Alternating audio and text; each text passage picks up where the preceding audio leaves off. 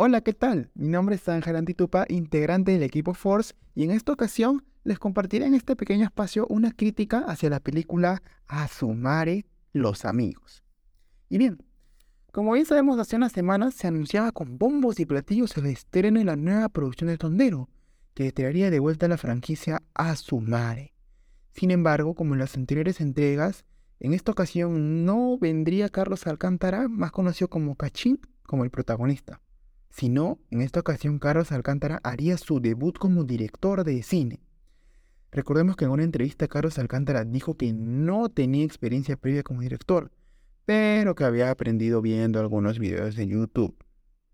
Y bien, de esto hablaremos más adelante.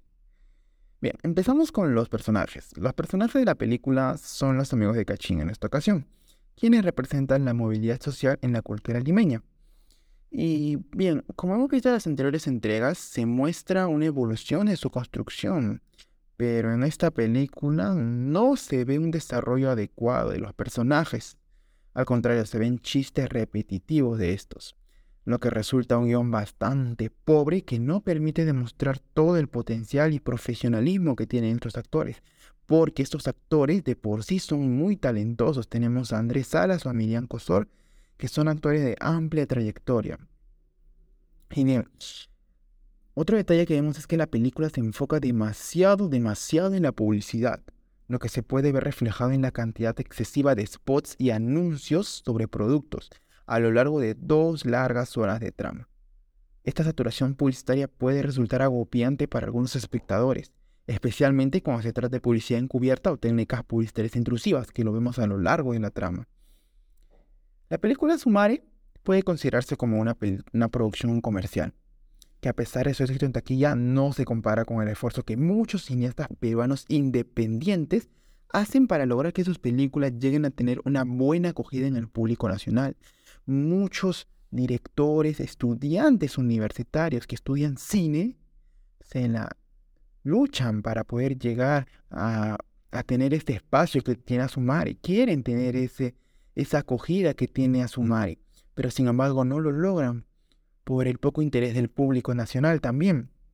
Y bien, Carlos Alcántara tenía la oportunidad como director de entregarnos una producción más compleja, una producción más bella, con amor al séptimo arte. Sin embargo, nos entregó una producción igual que todas las producciones de Tondero, Comedia barata, comedia repetitiva, chistes sobre tics nerviosos, sobre muecas, insultos, impulsando la gordofobia, transfobia, homofobia, el racismo en, esto, en esta comedia. Y bien, esta fórmula ya no funciona para muchos cineastas profesionales, pero sin embargo el público peruano lo sigue consumiendo.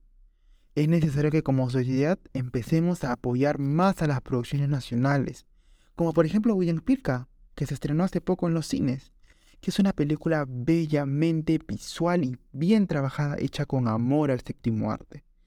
Debemos valorar estas películas, estas producciones que realizan cineastas independientes, que le ponen mucho amor, que le ponen mucha dedicación y esfuerzo a sus producciones.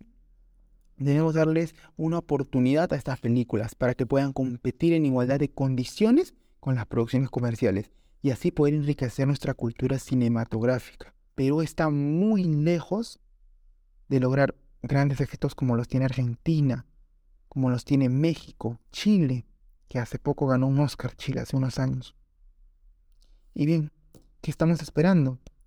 Para como público, porque somos nosotros, el público, los espectadores, quienes seguimos dando razones, seguimos viendo estas películas para que sigan produciéndolas apoyemos más nuestro cine peruano y enriquezcamos nuestra cultura cinematográfica.